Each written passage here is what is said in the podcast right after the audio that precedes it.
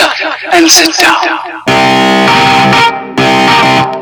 Vous êtes à l'écoute du podcast de Guy Bayargent, consultant immobilier.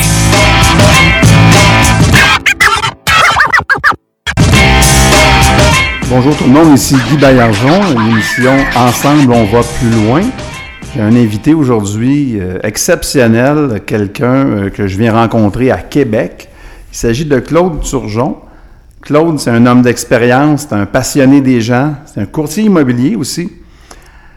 J'ai pensé inviter Claude en discutant avec lui. euh, J'ai découvert une personne qui a un cheminement inspirant et qui est une source d'inspiration pour les entrepreneurs, peu importe ce qu'ils font dans la vie.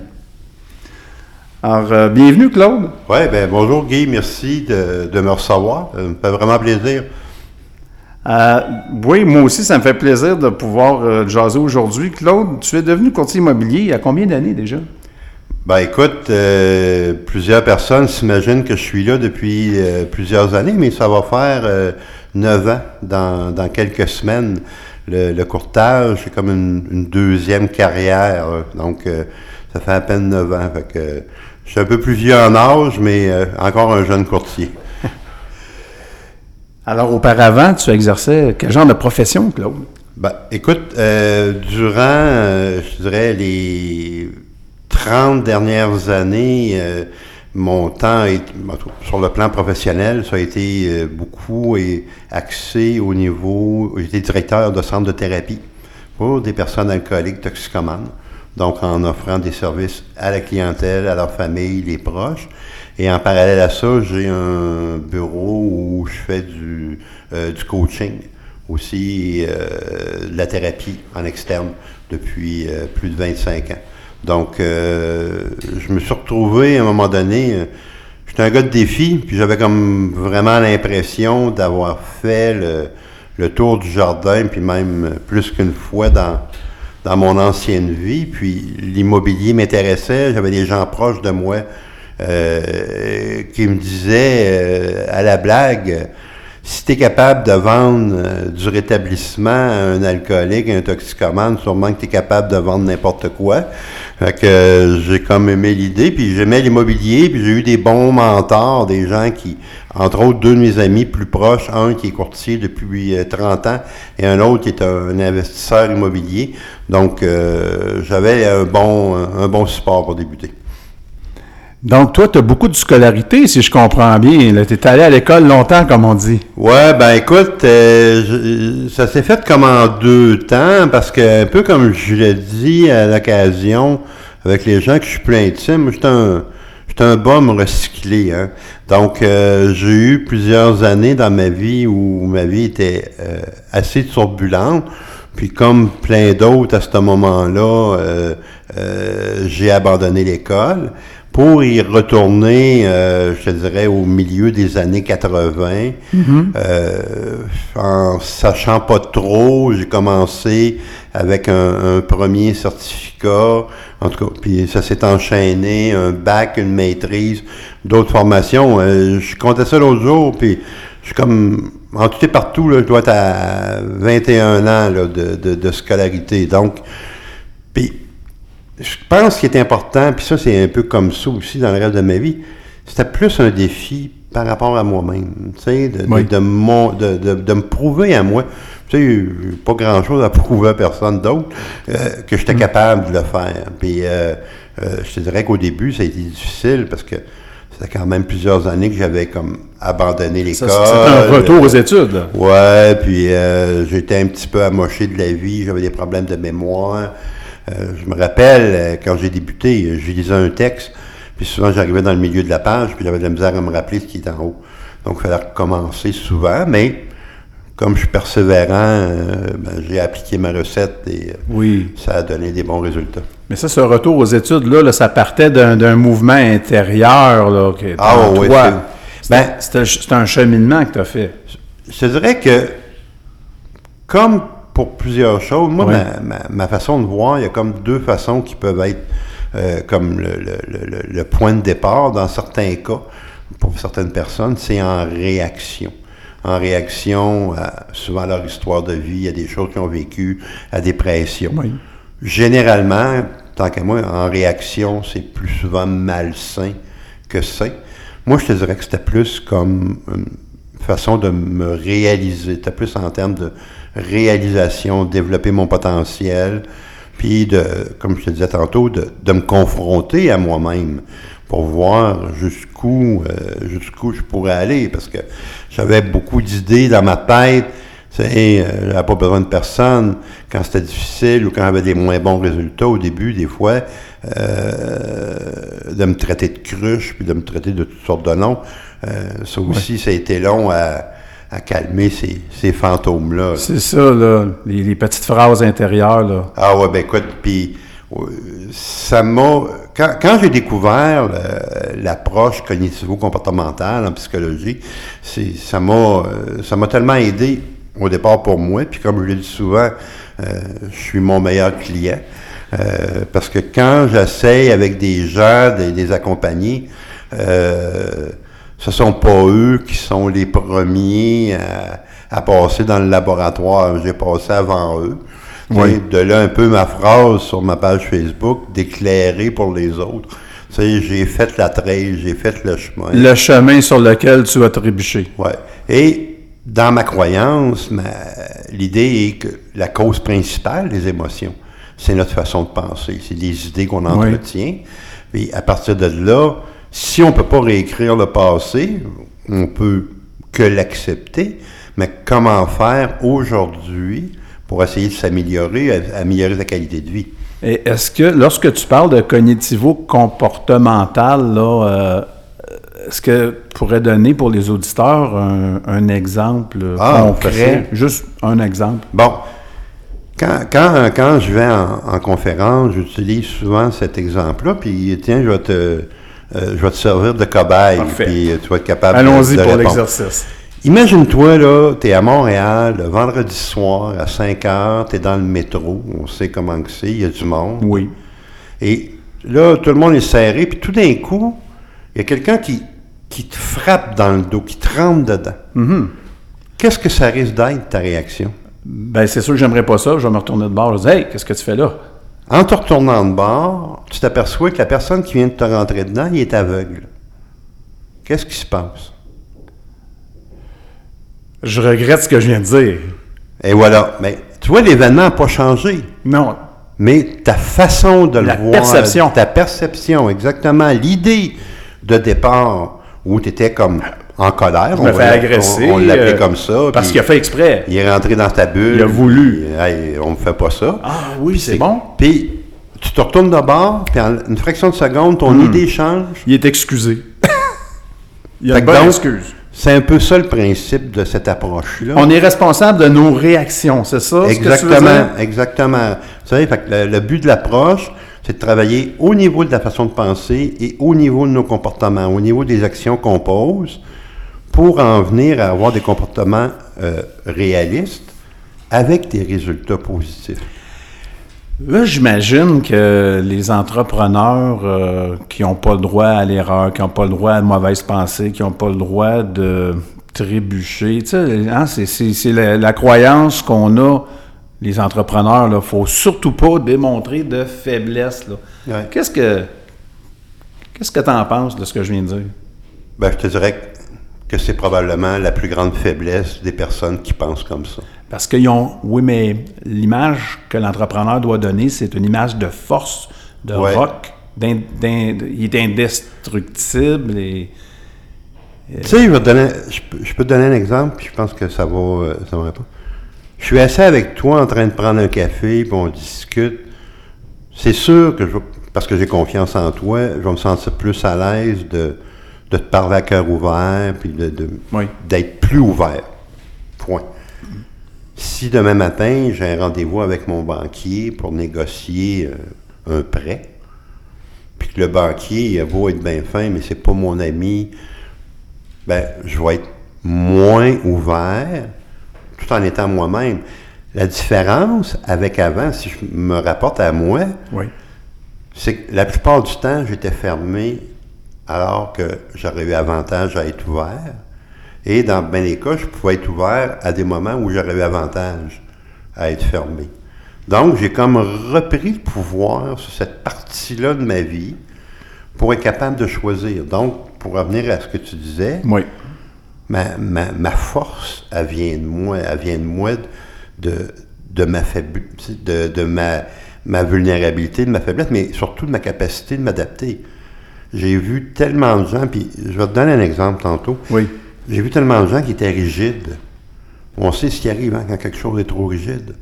Tôt ou tard, il risque d'arriver un événement, une situation où ça va craquer. La, la force n'est rien sans la flexibilité. Exact, exact. Donc, C'est un principe en matière de béton. Ben, écoute. C'est pour ça là, qu'on met l'armature dans le on- béton, hein, tu sais. On a quel- plusieurs gros chantiers. Là, euh, je regarde le pont Champlain, puis des fois, je me dis, j'espère qu'ils l'ont pas oublié, celui-là. Là, mais c'est c'est un peu ça. L'exemple que je voudrais te donner, je pense à un homme que j'ai accompagné il y a plusieurs années. Euh, C'était, quand on parle de cas, euh, de cas frappants, de situations frappantes, cette personne-là, quand tu le voyais de l'extérieur, là, tout le monde devait s'imaginer que c'était probablement l'homme le plus heureux sur la Terre parce qu'il avait à peu près tout ce qu'il voulait. Oui. Ce gars-là, à partir de son idée, a développé un concept, OK, a développé des produits qui se sont commercialisés, qui se sont commercialisés au Québec, au Canada, à l'international. Il est parti d'un garage avec trois, quatre employés pour aller à tout près de 300. Bref, euh, le-. Un success réussite- story. Exactement, écoute, puis, euh, Oui. tu sais, puis, un monsieur qui est vrai, qui- un monsieur gentil, tu sais, qui était facile à, à parler avec, il se prenait pas pour un autre, euh, tu sais, comme on dit, le, le succès, il avait pas monté à la tête, et il a été racheté, sa compagnie, il a décidé de vendre sa compagnie à une multinationale, et euh, il est devenu malheureux. Puis, il m'a été référé par des amis qu'on a euh, en commun, puis ils comprenaient pas. D'accord. Parce qu'il était, comme bien d'autres, avec l'idée, j'ai aucune raison d'être malheureux. J'ai tout. Il est riche, puis pas un, pas deux, plusieurs dizaines de millions. Euh, il fait ce qu'il veut. Quand il Euh, veut. Il a une belle famille, il a des bons enfants qui ont réussi, puis je suis malheureux. On s'est assis ensemble, puis la, la chance dans cette rencontre-là, c'est parce que une relation d'aide, du coaching, ma vision, c'est que chacun est responsable d'établir son côté du pont. On parlait de pont tantôt. Puis de faire, faire le bout de chemin pour aller vers l'autre. Fait que la, la chance qu'on a eue avec euh, ce monsieur-là que j'ai eu, c'est que c'est comme un, un fit naturel que j'appelle. On, Oui. on, on serait rencontrés dans une autre occasion, probablement qu'on serait devenus copains parce qu'on avait comme plusieurs atomes crochus. Oui. Au cours de sa réflexion, parce que moi, mon but, jamais je vais, à moins de cas d'urgence, jamais je vais dire à la personne quoi faire. J'amène les personnes à réfléchir pour qu'ils soient en mesure de développer leur autonomie puis leur capacité. Moi, euh, je veux dire, je cherche pas des clients à vie. Ça y est, on part avec un problème. Pour faire une histoire courte avec ce monsieur-là, il s'est rendu compte que pendant des années, son travail a été pour lui sa drogue. Comme ça arrive à plusieurs autres, on connaît l'expression des, fait. Il des se- workaholics. Il se définissait uniquement par ce qu'il faisait dans la vie. Principalement. Puis, tu sais, puis il était, à la limite, je te dirais, avec les petites tapes dans le dos. Parce qu'il se faisait dire, hey, c'est merveilleux. Il y avait du renforcement positif. Exactement. Tu sais, donc, c'est venu comme, tu sais, structurer ça, c'était... Oui, oui, oui. Puis on, on en veut encore, hein? Ça fait Ben, tellement bien. écoute, là. C'est ça. Puis, C'est un carburant. Là, il, il venait de tomber en sevrage. Parce que l'image que j'y amenais, puis ça, c'était un peu l'expérience d'avoir travaillé avec des personnes alcooliques toxicomanes. Ce monsieur-là, il n'y avait pas de problème de consommation. Mais l'image que j'y ai amenée par son, son problème de, de compulsion dans le travail, c'est ce que moi j'appelle de l'ivresse mentale. En lui disant, écoute, il y a plusieurs façons dans la vie qu'on peut se tenir en ivresse dans le but de se couper de soi-même puis de s'étourdir. Il y en a qui sont plus spectaculaires, d'autres qui le sont moins. C'est bon, ça. Puis, en continuant nos échanges, puis je reviens à ce que je te parlais tantôt, il a réalisé que lui, sa motivation première de réussir en affaires, c'était une réaction et non pas une façon de se réaliser. Lui, il originait d'une famille très pauvre de son village à l'époque, puis il a vécu beaucoup d'humiliation de cette situation-là. Puis il a continué pendant des années à traîner, mais en cultivant l'idée, je vais vous le prouver. Ça. Euh, Donc, il était en réaction. En réaction. Donc, il ne pouvait pas changer ce bout-là de son histoire de vie. Il est encore sur sa mission, mais il n'y avait plus l'entreprise. Exact. Mais ce qu'il a fait, ce qu'on a travaillé ensemble, il a changé sa vision, sa façon de voir, sa façon de penser. Il s'est réapproprié cette partie-là de sa vie où il a pris conscience qu'il s'était aussi réalisé pour en venir en, bout de ligne à, améliorer sa qualité de vie dans le présent. il s'est trouvé une petite mission où il fait du bénévolat. Euh, parce que c'est quelqu'un, c'est un, leader. oui. Puis c'est comme, comme je disais à, l'occasion, tu sais, t'as une Ferrari, tu gardes pas ça dans le garage. Tu sais, tu mets ça à la route de temps en temps, puis tu attestes, puis... Euh, fait que, tu sais, fait qu'il s'est trouvé. Mais au-delà de ça, il a changé sa façon de penser. Fait que c'est beaucoup ça que je fais avec les gens en, en coaching, c'est d'essayer de comprendre avec eux qu'est-ce qui les a amenés jusque-là, qu'est-ce qu'ils peuvent pas changer, mais qu'est-ce qu'ils peuvent changer? Est-ce que tu aurais tendance à dire que les gens vont euh, consulter lorsqu'ils sont vraiment mal pris ou ils attendent, la, ils attendent à, la, dernière minute? Écoute, tu sais, il y a un vieux sage qui me disait on souffre à la mesure de notre orgueil. La plupart du temps, il arrive un événement malheureux qui est souvent comme l'élément déclencheur, déclencheur, pour que la personne consulte. Euh, je te dirais, pour avoir œuvré beaucoup euh, avec beaucoup de professionnels, des avocats, des médecins, euh, souvent les personnes plus instruites sont souvent les personnes les plus difficiles à aider. Parce que, tantôt, on disait je suis ce que je fais, oui. mais on peut être aussi je suis ce que je sais.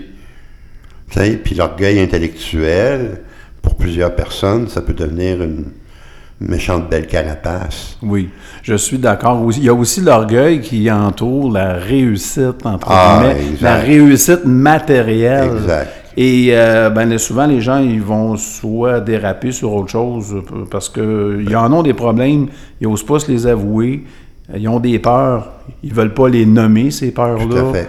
Et ainsi de suite. Euh, je pense que nos auditeurs, nos auditrices vont ils vont savourer tes propos, Claude. Ben écoute. Ils vont se reconnaître dans ce que tu dis. L'idée, c'est.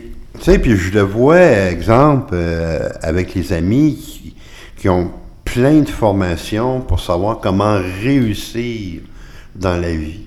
C'est vraiment excellent. Tu sais, parce que les gens, ils ont comme un engouement pour ça. Puis, je trouve ça merveilleux. Mais je pense, par expérience, autant pour moi que pour les gens que j'ai accompagnés, qui a avantage pour ces gens-là à maintenir à peu près au même niveau, réussir sa vie.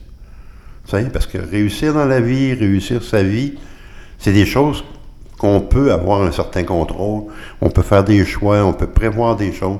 Parce que, on le sait, hein, il y a 168 heures dans une semaine, puis on a 100% d'énergie. Tout à fait. En fait, moi, ce, que, ce à quoi ça me fait penser, euh, c'est que, bon, évidemment, on, il y a trois dimensions, mais si on développe seulement qu'une une dimension, bien évidemment, il, nous en manque et il nous manque, il nous manque des outils. Exact. Il nous manque des outils, puis les carences, euh, qu'on le veuille ou pas, ils vont ressortir à un moment donné. Ce sont des carences affectives, des carences matérielles, des carences de savoir, de toutes sortes. Oui, puis ces difficultés-là vont avoir comme une réaction en chaîne, oui. puis ils vont même finir par contaminer ce qui était bien. Tu sais, parce que c'est comme, des fois, l'image que j'utilise, c'est l'abcès qui n'est pas traité. Oui. Tu sais, euh, l'abcès grossit, grossit, oups! C'est un problème qui, est plus majeur. C'est ça. Mais ça, dès qu'on en prend conscience de ça, tu sais, on peut. Il y en a qui vont entendre à 50 ans, d'autres déjà à 25 ans sont des, des, des personnes sages. Plus que. ou plus, ou en fait, où ils ont déjà cette... euh, ben, ça, ça peut être culturel aussi. Il y a certaines... euh, en fait, il y a- dans certaines cultures, déjà dès le jeune âge, on développe l'élément spirituel, déjà la, euh, que ce soit... je ne veux pas en nommer particulièrement, mais que ce soit par la, la spiritualité. Je ne parle pas de religion. On Oh, va on parler de comprend. spiritualité. D'accord avec toi. On va parler de. Nous, on appelle ça, bon, euh, se concentrer, focus, etc. Il y en a d'autres qui vont dire je fais de la méditation.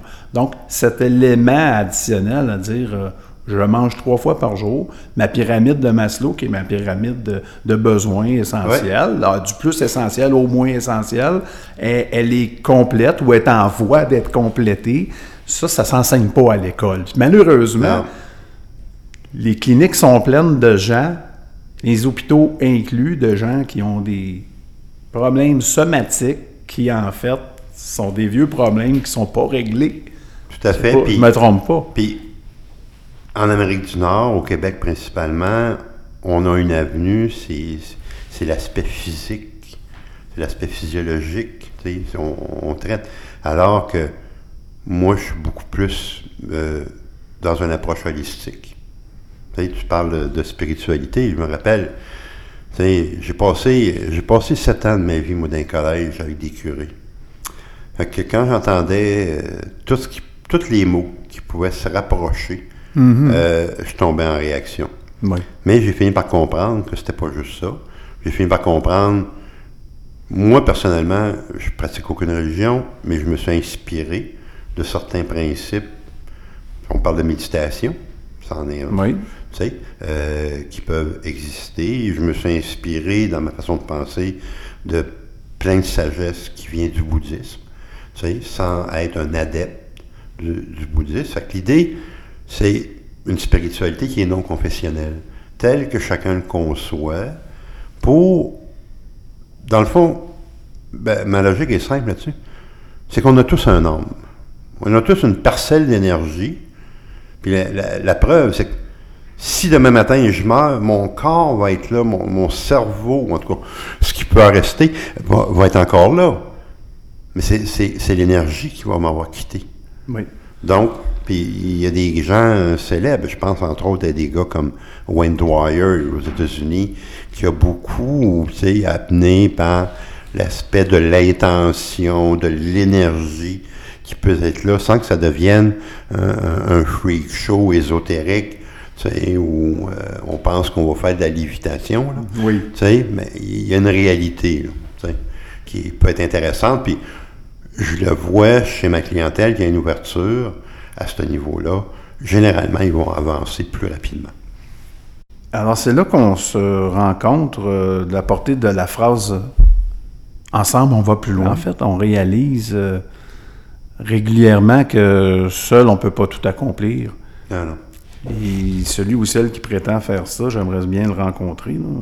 Mais je me rappelle quand tu as commencé euh, sur ton, ta page Facebook à, amener ce ce concept-là, je me, je me rappelle de ma réaction. euh, je me disais, puis on s'était jamais parlé à l'époque encore. euh, je me disais à moi-même, bon ben, un autre dans la gang, en voulant dire, euh, je suis pas tout seul à, à penser comme ça. Moi, euh, c'est la force du nous. Tu sais, euh, Oui. ça c'est indéniable. Euh, les, les pires problèmes que j'ai connus dans, dans ma vie, s'il n'y avait pas eu quelqu'un autour de moi pour me soutenir, pour m'aider. Tu sais, puis ce que je fais aujourd'hui à, à plusieurs niveaux, j'essaye de, de donner, tu sais, puis de participer. Parce que je dirais que souvent les gens, ils vont à quelque part, peu importe le ressourcement ou la formation, Oui. pour recevoir. Alors que moi, je pense que l'idée première, ce qui serait le plus avantageux, c'est d'aller là avec un esprit de donner. De donner un peu comme euh, la formule du mastermind là, traditionnel. Exactement. Tu sais, de contribuer au nous. Oui. De prendre conscience de l'importance que si tu es là à telle formation, à telle activité de, de réseautage, tu as quelque chose à apporter à quelqu'un. Parce que pour recevoir, il faut d'abord donner. Hein? Il y a un principe. En fait, c'est pas un principe, mais ça fonctionne. Je sais pas si c'est un principe, mais je sais qu'il fonctionne. En tout cas, il, a- il en parle depuis longtemps. Fait que si, euh, si c'est pas le cas, il y a quelqu'un qui s'est trompé à quelque part, mais moi, je continue de croire que c'est comme ça. Puis, tu sais, c'est dans des choses. euh, je regarde à côté de chez nous, il y a un, il y a un dépanneur où j'arrête des fois en passant à ramasser du lait. puis- Oui. Moi, quand les gens me voient, tu sais, je suis un grand, gros gars, puis des fois, je suis dans l'une, puis je suis pas tout le temps souriant. Pas parce que je suis pas de bonne humeur, parce que je suis dans l'une. Oui. Mais je me fais un devoir à chaque fois, exemple que je vois là, de dire bonjour au personnel, de leur parler, tu sais, de les écouter, hein, de les écouter. hein. Puis quand j'y retourne, puis qu'ils m'ont parlé d'une telle situation, ben souvent je vais m'informer. Ça fait toute la différence. Ça fait toute la différence. Parce que, tu sais, j'ai assisté à, à- à plusieurs. Je voulais me, je dirais, pas me mesurer, mais plus comme voir un peu ce que d'autres faisaient. Puis j'ai assisté à plusieurs conférences, tu sais, plusieurs conférenciers. Oui. Puis j'ai eu l'occasion de parler avec plusieurs de ces gens-là après. D'accord. Puis ce que j'ai trouvé malheureux, c'est que c'était pour la plupart des excellents orateurs. Mais après, en discutant avec, qu'il y avait une piètre qualité d'écoute. Donc, c'est un peu comme, euh, tu sais, les rockstars, ils donnent leur tour de chant, puis ensuite, ils sauvent dans leur loge, ou ils prennent le taxi, puis ils s'en retournent à l'hôtel. C'est un petit peu ça, dis. je pense que ça pourrait être ça. J'aurais pas, euh, en tout cas, Mais c'est mon premier podcast que je me garde un peu de gêne. Moi, je le dis. Mais c'est correct. Je Ouais, ouais, c'est- tu sais, c'est comme je dis souvent, le, le succès, c'est comme la drogue, il y en a qui portent pas ça, là. tu sais, fait moi, j'essaye, puis ça, je pense, que c'est un, un des plus beaux compliments qu'on me fait au, au fil des années, c'est que les gens me rencontrent dans différentes situations, et ils me disent, ben, t'es pareil. Ah, c'est ça. Donc, euh, ça, c'est un beau compliment. Ben, Tu joues pas une game. Tu sais, je regarde, euh, l'été dernier, je suis parti en moto euh, tout seul trois jours dans l'État de New York. Puis je suis arrivé, parce que avec les années, en 30 ans, j'ai tellement connu le monde, je suis arrivé pour mettre de l'essence à un petit village de l'autre côté de Cornwall. Puis il y avait deux gars qui étaient là, puis un des deux gars, c'était un gars que j'ai eu en thérapie il y a comme genre 20 ans. Puis c'était, je pense que c'était la deuxième phrase qu'il m'a dit, tu sais. Je me dis, ben si je suis parti de Québec pour m'en aller dans l'État de New York juste pour entendre ça, mon voyage est fait. Ben oui. C'est une belle euh, synchronicité, là. Il y avait... euh, Ouais, a quelque chose d'être à- ouvert à ça. Puis, tu sais, je me dis, de toute façon, on le sait, on- quand on a commencé à échanger, on- je pourrais dire, on s'est reconnus parce qu'on a, je pense, cette même euh, attitude-là, cette même ouverture-là oui, à l'autre. Oui, tout à fait. Tu sais, puis s'il y en a un, tu as fait plusieurs belles choses dans ta vie, puis ça aurait pu, comme on l'a vu, peut-être te, te monter à la tête, mais c'est pas le cas. Tu es terre à terre, tu es toi-même, tu es fin. C'est ça le but, tu sais, parce que ça fait des relations qui sont pas mal plus agréables. Alors, Claude, j'aimerais qu'on parle de potentiel coaching. Ça, c'est ton dernier bébé, parce que je comprends que tu es papa de combien d'enfants? Quatre. Quatre enfants. Ouais, j'ai une grande fille de, de 15 ans. Oui. Et euh, des triplés Wow. qui, ont, euh, qui ont 7 ans. Euh, ils vont avoir 8 ans là, le, le 3 mai, deux gars, une fille. Donc, euh, disons que ça, c'est mes plus importants bébés. Le reste, euh, c'est comme mes bébés secondaires. Ça, tu sais, moi, j'étais un, un jeune, vieux papa. Oui. Euh, Puis écoute, c'était comme... C'est encore le plus beau cadeau que la vie m'a fait. Tu sais, euh, les années avant, j'avais comme un peu lâché prise que ça puisse arriver. Puis encore une fois, la vie, comme ça m'est arrivé souvent, m'a joué des tours. Puis euh, les enfants se sont arrivés dans un beau contexte. Puis aujourd'hui, ben écoute, c'est ma, richesse. Mais potentiel coaching, ben, c'est ce que je te disais en, en début d'entrevue. Euh, je te dirais fin des années 80, Oui. euh, je me suis intéressé beaucoup plus à, à de l'intervention, à de la psychothérapie, plus, plus at large, si vous me permettez l'expression, pour peut-être aider le plus grand nombre de, de gens possible. Donc, c'est une boîte que tu as fondée. Oui, oui, tout à fait. Puis l'idée est venue à l'époque avec. euh, Il y a eu une époque où j'ai été impliqué syndicalement avec la CSN. fin des années 80. Puis à ce moment-là, avec cinq, six autres personnes, on avait monté le premier programme de formation de ce qu'on pourrait appeler les délégués sociaux à l'intérieur des différents syndicats, des gens qui étaient des bénévoles désignés pour venir en aide à leurs confrères, leurs consoeurs qui pouvaient avoir différentes difficultés. D'accord. Les premiers programmes étaient beaucoup plus axés alcoolisme et toxicomanie, sauf qu'on s'est rendu compte rapidement qu'on avait, comme ce qu'ils font les, la plupart des programmes d'aide aux employés aujourd'hui, d'ouvrir sur du, ce qu'on appelle le multivolet, donc pour venir en aide à différentes sortes de problématiques. Oui, ré- réintégration au travail suite à la perte d'un être cher, et Exact, etc. des choses comme ça, Donc, des donc, problèmes financiers, des divorces.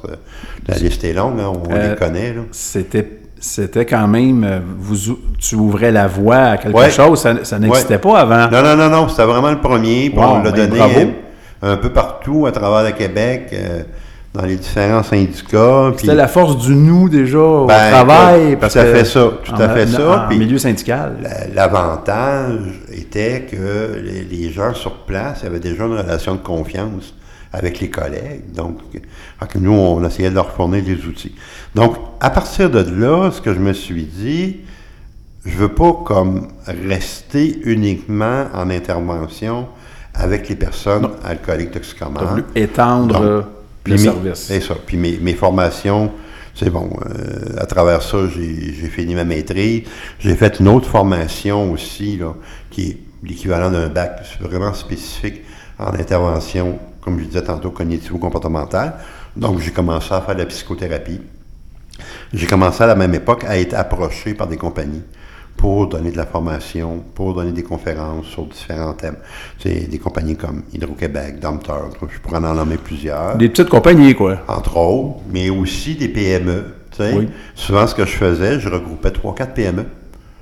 Parce que autres, une toute seule n'aurait probablement pas eu les moyens puis hein, les ressources. Mais avec mon réseau de contacts, je connais beaucoup le Québec. Donc, je savais que dans tel secteur, il y avait peut-être un tel, un tel qui pourrait être intéressé. Donc, on organisait soit un vendredi ou euh, quelque chose comme ça pour permettre au monde de participer. Fait que potentiel coaching, c'est là que ça a comme pris, euh, ça a pris de l'ampleur. Je dirais que ça s'est modifié avec le temps où, depuis quelques années, je n'ai pas renouvelé mon, mon permis de psychothérapeute parce que j'avais comme le goût de faire autre chose.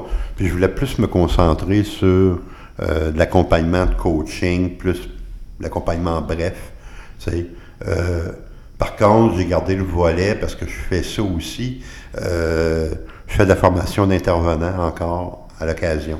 J'ai des contrats. C'est des intervenants, dans, exemple, dans des centres de thérapie à travers le Québec. Il y a le centre m'embauche pour euh, faire ce qu'on appelle la supervision clinique avec leurs, intervenants. Ça passe beaucoup par la formation. Mais potentiel coaching, c'est beaucoup, c'est ça. C'est axé vers le mieux-être, axé vers euh, se donner des moyens. Tu sais, je suis quelqu'un qui travaille beaucoup à, responsabiliser les gens. Tu dans le sens de dire, écoute, on va regarder ensemble, on va trouver les outils qui te conviennent, mais c'est toi qui vas être responsable de les, mettre en pratique.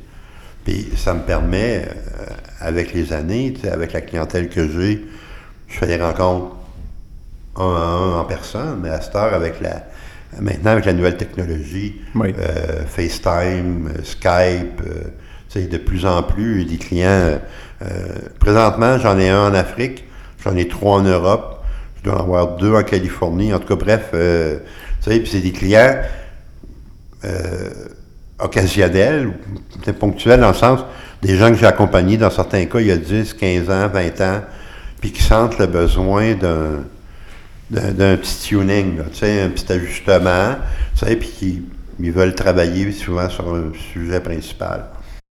On communique avec toi, puis tu fais comme un plan sur mesure, comme un tailleur te coupe un habit, là, Ben, plus ni moins. Je te dirais, pas je, on fait. Le nous, le nous. Le nous, Jusque-là. Tu sais, c'est pas mon plan, c'est notre plan. c'est notre plan. Pour que tu t'engages. Pour que la personne s'engage dans ça. Tu sais, puis qu'elle se sente à l'aise. Tu sais. Parce que, je te dirais qu'une des causes euh, principales d'un mal de vivre, quel qu'il soit, c'est la passivité. C'est d'attendre que quelque chose, que quelqu'un, à quelque part, fasse pour nous ce qu'on a à faire pour nous-mêmes. Donc, le passage à l'action, c'est essentiel Ouais. pour rester en vie. Puis de travailler la motivation, tu sais, je le sais tellement par expérience. Tu sais, euh, la motivation, elle dure pas. Donc, il faut être capable. Puis pourquoi elle dure pas? C'est assez simple à Ça, comprendre. écoutez ça, là, ça, Ouais, ça, c'est une question d'examen que l'autre va Ouais, train ah oui, nous- fallait une bonne. donner. Du Pourquoi la motivation ne dure pas? Quand tu es probablement la personne que tu aimes le moins ou le plus mal, c'est dur à chaque jour de te lever en te disant aujourd'hui, je vais bien m'occuper de toi. Imagine. Ça, c'est Ouais. lourd de sens, là. Parce qu'on on cherche à l'extérieur, tu sais, mais c'est pour mieux s'oublier. Donc, la passivité, s'occuper de quelqu'un qu'on n'aime pas beaucoup, c'est pas motivant. Hmm. Fait que moi, mon rôle, c'est entre autres de te soutenir dans ta démarche, de soutenir la personne dans ta démarche. Pour que je puisse me reconquérir moi-même, c'est ça? C'est ça. Puis à travers des petites choses simples, tu sais, moi, je suis plus un fan de la simplicité, tu sais. Euh, des fois, les gens me disent, ouais, mais ça doit coûter cher. Ben non, ça coûte pas cher. Tu sais, ça peut être, euh, à part de travailler sur les idées, ça peut être des petites actions du genre, cinq minutes le matin, cinq minutes le soir, des exercices de respiration. Prendre un bain deux, trois fois par semaine, puis prendre le temps de t'arrêter. Aller prendre une marche trois, quatre fois par semaine. T'es pas obligé de marcher 20 km. Faut que tu aies du plaisir. Oui. Faut que tu aies du plaisir, puis faut que tu aies le goût de recommencer. Fait que si ta limite, c'est 15 minutes, mais tu pars 7,5, t'arrêtes, puis tu reviens 7,5, puis tu as fait 15 minutes. C'est de poser des gestes positifs Exact. pour se sentir mieux. Oui, Parce que les gens sont pas méchants dans leur fort intérieur. ils sont souffrants. la Les gens sont souffrants. Puis quand ils posent des gestes que d'autres pourraient penser comme étant des mauvais gestes, en fait, non. Ces gens-là font ce qu'ils font pour se sentir mieux. Oui. Et Parfois, ça fait du mal aux autres. Ben, puis, puis d'en prendre Mais c'était pas leur intention première. Non, puis, puis d'en prendre conscience. D'en prendre aussi conscience. De ces gestes-là. Puis, tu sais, le guide il est assez simple. Tu n'as pas besoin d'avoir une maîtrise, de te poser la question si moi, on me faisait la même chose, comment je réagirais? Puis tu vas l'avoir ta réponse. Ah, hein. c'est ça. Parce hein? qu'on n'est pas, on n'est pas différents. On n'est pas différents les uns des autres. On- Il y a un certain gars qui a dit ça un jour, faites pas aux autres ce que vous voudriez pas qu'on vous fasse. Ça Ah, ouais, citation, là, lui. Ben, c'est de la sagesse depuis le début des temps. C'est le gros bon sens, Ben- en fait. Mais on s'éloigne tellement du bon sens, on se complique tellement l'existence. Hein? Ben, C'est vrai, hein? Ça du bien d'en parler aujourd'hui. Ben, ben, ça revient un peu à ce que je te disais. Le, rationnel, bien les cas, je sais bien les individus ont pris le dessus sur l'émotionnel. En pensant que, comme ça, les émotions disparaîtraient. En fait, le- on détachait le corps de l'esprit pendant longtemps. Puis à un moment donné, on a décidé de le rattacher. Je sais pas pourquoi qu'on l'avait détaché. mais- Ben, en tout cas, c'est comme. Ça fait partie des solutions miracles ou de la recherche est- effrénée d'un mieux-être. Mais aujourd'hui, ça se passe beaucoup dans la tête. Puis, malgré le fait que je le vois, moi, depuis 20, 25 ans, la, la- la pop psychologie n'a jamais été aussi populaire qu'elle l'est présentement. Des livres et des coachs de toutes sortes. euh, Ouais. mais souvent, c'est que c'est pas intégré. Ça reste pris dans la tête. Alors qu'un cheminement qui est sain part de la tête, puis il trouve un, un passage pour aller vers le cœur, pour euh, rétablir la communication entre les deux. Parce qu'on n'est pas juste une tête, on n'est pas juste un cerveau, on est un cœur, cœur dans le sens d'émotion. Oui. Tu sais? Puis d'être capable. C'est- pour ça qu'on travaille beaucoup la, la- je te dirais, la, la- la motivation. Puis je te parlais de passivité. Puis l'autre trait de caractère, je peux pas dire que je le, on le rencontre à 100%, mais je te dirais 99,99. Quand même. C'est la négation, Le déni. le déni. On le rencontre par rapport aux problèmes de consommation d'alcool, aux problèmes de consommation de drogue.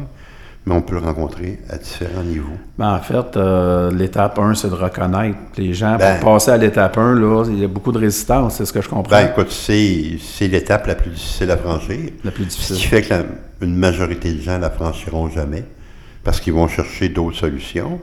Euh, puis la négation, elle prend des formes, euh, tu sais, c'est pas non, non, non, non, non, non. C'est souvent des formes subtiles. Tu sais, moi, exemple, pendant des années, je me trouvais toujours du monde qui, en apparence, avait l'air plus mal pris que moi pour me faire croire que ma vie allait pas pire. Puis c'était pas le cas. Puis à partir du moment où est-ce qu'on était un peu actif dans la société, ça c'est assez facile de trouver toutes sortes de monde. Puis si on en a pas assez, ben les gens ils ouvrent la télé puis euh, ils s'en trouvent sur TVA puis sur Radio Canada et compagnie. Mais pendant ce temps-là, l'abcès du mal-être, l'abcès du, mal de vivre peut quand même continuer à grandir. Puis c'est ce qui fait, c'est un peu le problème, le problème du cocu, c'est que souvent quand on est aux prises avec ces difficultés-là, on est généralement le dernier à s'en apercevoir. J'adore. Euh, Claude, j'aimerais qu'on aborde la question de. En fait, tu as, une belle page Facebook qui s'appelle comment déjà euh, Action Courtier? Non, Action Courtier, ça c'est euh, un regroupement de, de courtiers immobiliers qui, qui essayent de s'entraider. Claude Surgeon, immobilier, Oui. que j'ai rebaptisé il y a deux, trois semaines, qui est le nom de mon, de mon entreprise. Alors, Claude, j'aimerais ça que tu me parles de tes prédictions pour l'année 2018 dans le marché du multirésidentiel. Ben, ouais, je pense que c'est un, bon timing. Écoute, euh, je suis présentement en train, euh, puis ça va être annoncé officiellement dans deux, trois semaines, euh, d'un peu comme de réorganiser mes choses, justement, en fonction du, marché que j'évalue qui est en train de, de, modifier. Les dernières années, mon, ma business principale, c'est les immeubles à revenus. Euh, 2017 a été comme en deux temps. Premier six mois, excellent. Dernier six mois, mauvais. C'est sûr que je me suis reposé, je me suis, je fais toujours ça dans le temps des fêtes, là, de un peu faire le bilan de l'année qui finit, de me mettre des objectifs. Fait que, puis je le fais depuis tout longtemps. Je me questionne, je dis, quoi que j'ai pas fait? Euh, Puis je te dirais que non, et j'ai jamais eu autant, je pense, d'acheteurs potentiels, préqualifiés, mais Pour duplex. Pour, Pour, pour duplex, déplex. des plex, là, puis OK. la- Ils sont qualifiés, ils sont prêts à acheter. ils ont- 80 ils ont, le- sont du 5 et plus. ils ont le couteau entre les dents, puis Ouais. euh, où est-ce qu'ils veulent, où est-ce qu'ils signent, là? Ils sont Ouais. prêts. Puis, puis malgré le fait que je fasse beaucoup de sollicitations, puis que j'ai quand même un bon réseau de contacts, on trouve à peu près pas d'immeubles intéressants. Et à quoi est-ce que tu euh, attribues cette, Ben, cette baisse d'offres? c'est sûr que le même immeuble, tant qu'à moi, euh, avec l'augmentation des derniers taux, les deux dernières augmentations, euh, le même immeuble a perdu un peu de valeur. Mais je pense pas que ce soit le principal problème. Ce que je me suis rendu compte au fil du temps, c'est que généralement, les acheteurs sont mieux formés, plus au courant que plusieurs vendeurs ou vendeurs potentiels. Tu sais, un, un vendeur potentiel là, d'immeuble à revenus, tu sais, je ne veux pas rentrer dans la caricature, là, mais c'est souvent un monsieur Ouais, le profil. Tu peux nous donner le profil Ouais, ouais, hein? tu sais, qui genre euh, 63, 65, il vient de prendre sa retraite, il est sur le point de le faire. Son bloc est payé. Son bloc est payé, puis dans sa tête, c'est payant. Il a pas mis beaucoup d'argent au fil des années. Il a rénové, mais, tu sais, là, euh, les urgences, euh, les toitures, une dizaine d'années, les fenêtres, une dizaine d'années. Il a pris l'amortissement à mort, parce que son comptable, qui est souvent pas un fiscaliste, De l'ancienne génération, bien souvent, ou de sa génération. dit, ça en avant, mon. Roméo, puis Oui. ouais, let's go. OK, il n'y a pas de planif de fait, rien. Puis là, il sait pas ce qu'il pend au-dessus de la tête. Là. bien souvent, quand tu parles de planif, c'est exactement Ben oui. le bon mot, Mhm. même la succession, moi je leur dis, je leur parle, là, demain matin, si vous mourrez, il arrive quoi? Ah ben, ils s'arrangeront. Hey, ça tellement, Claude, j'allais dire, ils feront comme moi, ils s'arrangeront. Ben, Ben, oui, c'est ça. C'est ça. C'est Mais pas sûr, moi. Ben tu sais, vous avez travaillé toute votre vie pour gagner ça. Vous avez un bloc qui vaut 5, 600, 700 000 dollars. En fait, il faudrait peut-être passer le message que les préarrangements incluent l'immobilier. Je pense que dans ma prochaine brochure, je vais le, je vais l'annoncer. La formule frappe, excusez-la, mais euh, je pense que ça inclut ça. Ah, écoute. Trop souvent, c'est euh, c'est mis de côté. Fait que c'est tout ça. On on roule pas des immeubles dans des compagnies, on ça. fait pas de planif d'assurance Puis- vie, on fait rien. L'autre problème, c'est au niveau des acheteurs. Tu sais, les acheteurs, bon, dépendamment où ils ont été formés, il y en a qui sont assez bien grondés, d'autres moyennement bien grondés, puis d'autres pas beaucoup. Pas beaucoup. Bien grondés. Ouais. Donc, tu as comme un, un tri, tu as un ménage à faire, là, tu sais, de savoir à qui, un peu, à qui tu as affaire. C'est ça. Ils n'ont pas tous le même cruncher, comme qu'ils appellent. Non. Puis, C'est ça. L'autre chose, c'est est-ce que tu as les moyens de tes ambitions? Parce que c'est pas vrai que tu vas acheter un bloc, puis que parce que tu as des beaux yeux bleus, que le monsieur, il va te baisser de 200 000, puis qu'il va te donner une balance de prix de vente de 200 000. Tu comprends-tu? Fait que... Sans effort. Parce que c'est toi, parce que tu l'as décidé. Parce que quand tu es chez vous, puis tu brasses un peu, ta mère puis ton père, ils accourent. Là. Mais dans la vraie vie, ça marche pas de même. Là. Tu sais? Fait que ça, c'est l'autre partie. Puis là, ça revient à ce qu'on on parlait tantôt. Les aptitudes qu'on peut avoir, que ce soit en immobilier ou ailleurs.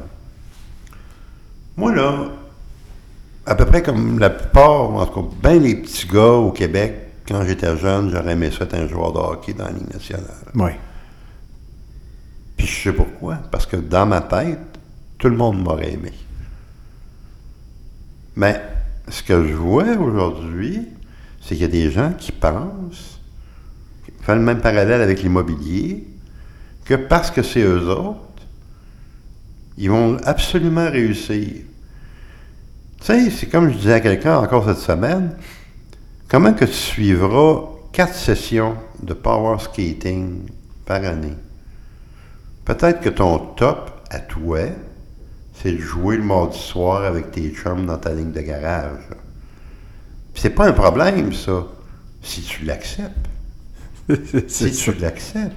Oui. Tu sais, parce que ça se peut que ta plus grande réalisation en immobilier, c'est d'avoir un 4 portes.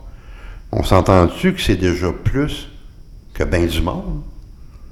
Ça se peut que toi, tu sois capable d'en avoir 100.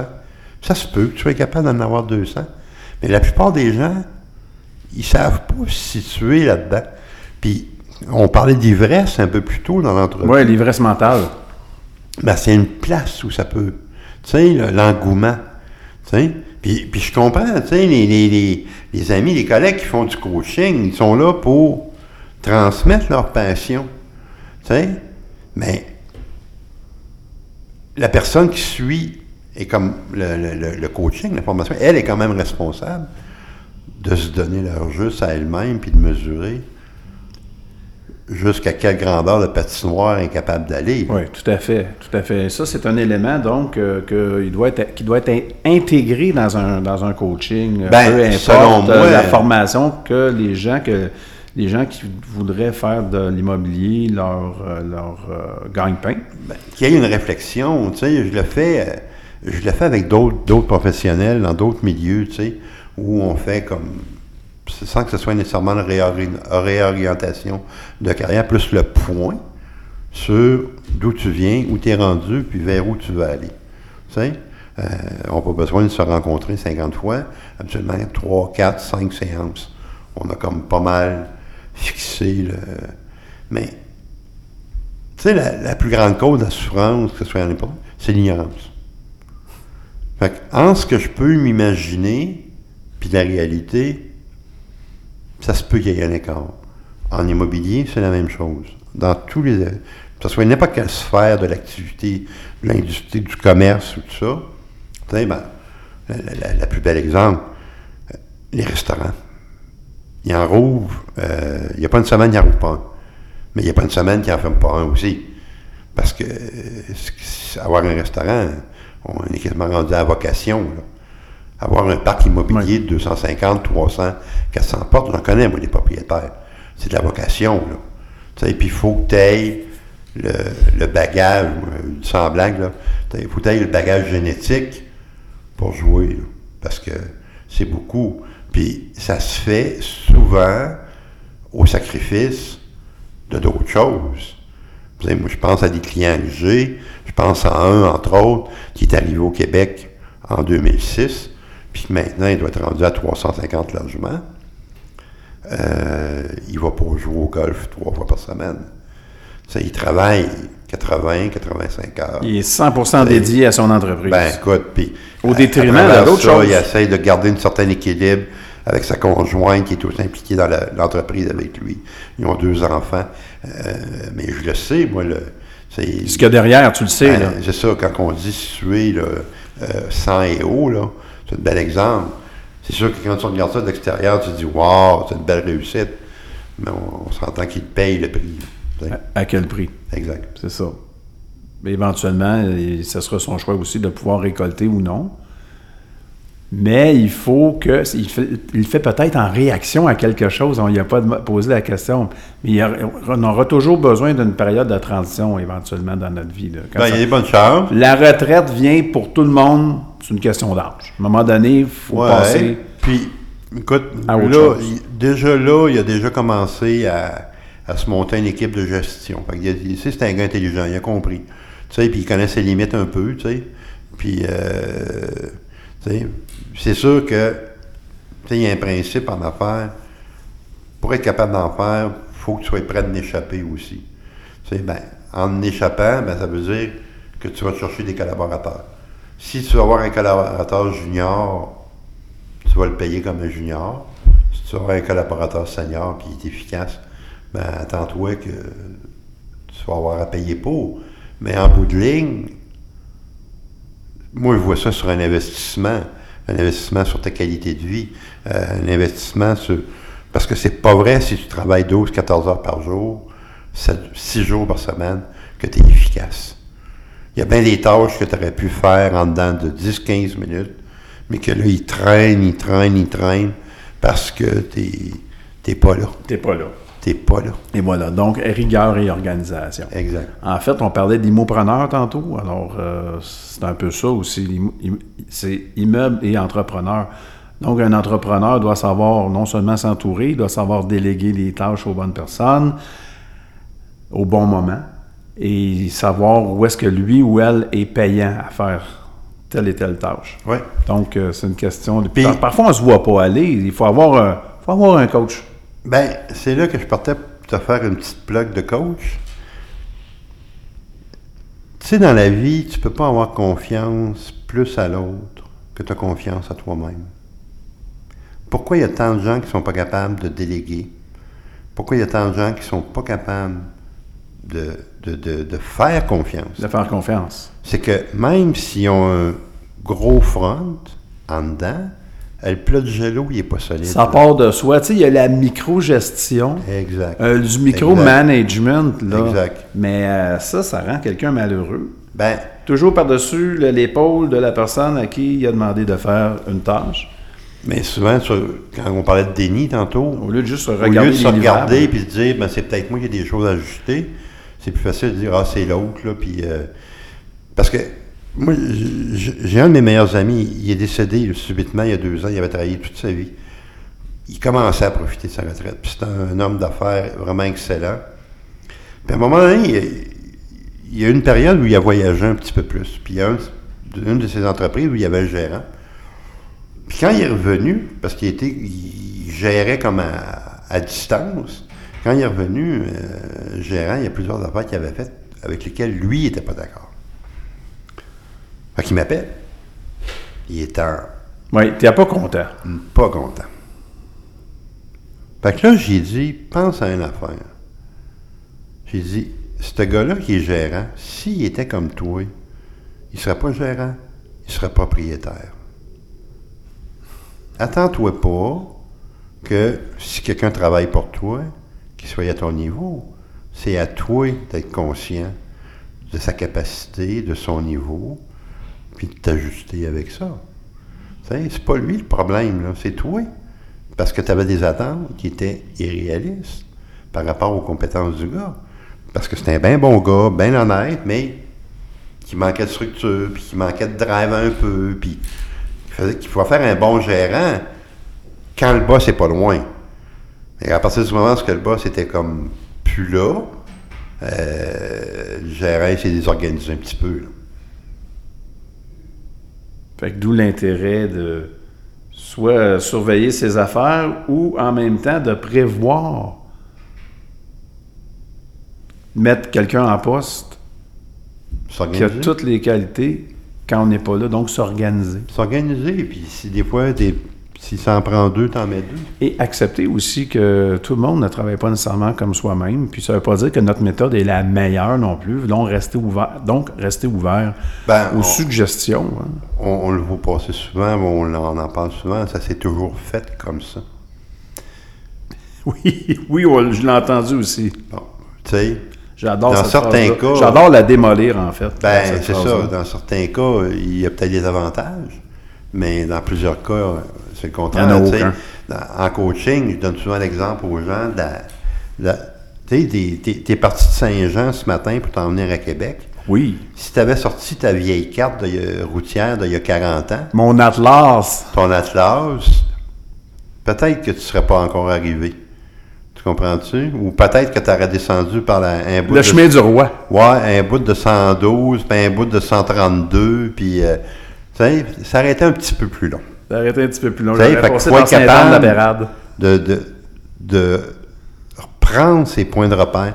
Puis la, la plus belle exemple de ça, c'est moi, euh, j'ai appris ça jeune à aller en forêt, puis à marcher en forêt, à marcher avec une boussole, avec une carte, à gérer ça. Oui. À partir du moment où que la forêt est un peu dense, là, ce que tu dois faire, c'est de prendre tes points de repère régulièrement. Parce que de dévier de 2 degrés sur 10 pieds, ça peut être pas si pire. De dévier de 2 degrés sur 2 km, c'est clair que tu ne sortiras pas pantoute à la même place que tu avais pensé sortir. L'erreur, de pas, moi j'appelle ça faire son inventaire quotidien, de ne pas prendre le temps de faire son inventaire quotidien, de se regarder aller, prendre, prendre ses points de repère, prendre ses mesures, regarder où ce qu'on va. On parle avec d'autres, on échange. Mais de se rappeler aussi que l'autre, c'est l'autre, puis que moi, c'est moi. Fait que c'est comme d'être capable de piger. Il n'y a pas de. Il n'y a pas de recette miracle. Et ça revient à la force du nous Ben dans ce que tu viens juste de dire encore. Exact. Dans les ingrédients. Donc, euh, mais c'est. Écoute, je suis tellement content de t'avoir reçu, Claude, aujourd'hui. Ensemble, on va plus loin. Je suis extrêmement, euh, extrêmement honoré d'avoir pu t'interviewer aujourd'hui. Merci. Tout le bagage que tu apportes à nos auditeurs, tous les bons conseils, les, les questions d'examen, j'ose le répéter, euh, que tu as. J'ai des belles, des pépites d'or dans ce que tu as dit. Euh, on te suit sur euh, tes pages Facebook. Oui, oui, il y a Potentiel Coaching et Claude Surgeon Immobilier Inc. On... Il va y avoir des améliorations qui s'en viennent là, à partir du moment où, d'ici un mois à peu près, là, je finis de placer certaines choses, entre autres au niveau du coaching. On va commencer les, fameux Facebook Live, des choses comme ça, des capsules. Puis, éventuellement aussi, là, euh, participer. Je suis en train de regarder, voir pour euh, essayer de m'intégrer dans certaines activités de, réseautage, essayer d'ouvrir un peu plus ce côté-là. Mais c'est merveilleux. Et vous, les immopreneurs qui, qui êtes à l'écoute, dans ce que vous avez entendu aujourd'hui, je pense que vous vous êtes retrouvés. On a tous nos forces, on a tous nos faiblesses, et c'est ce qui fait de nous des êtres uniques.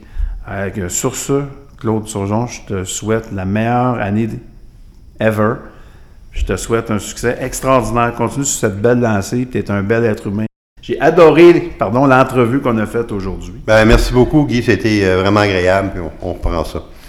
Et puis, tout le monde, je vous souhaite euh, une bonne semaine. Je vous dis à la prochaine et surtout, Gardez le sourire. Shut up and sit down.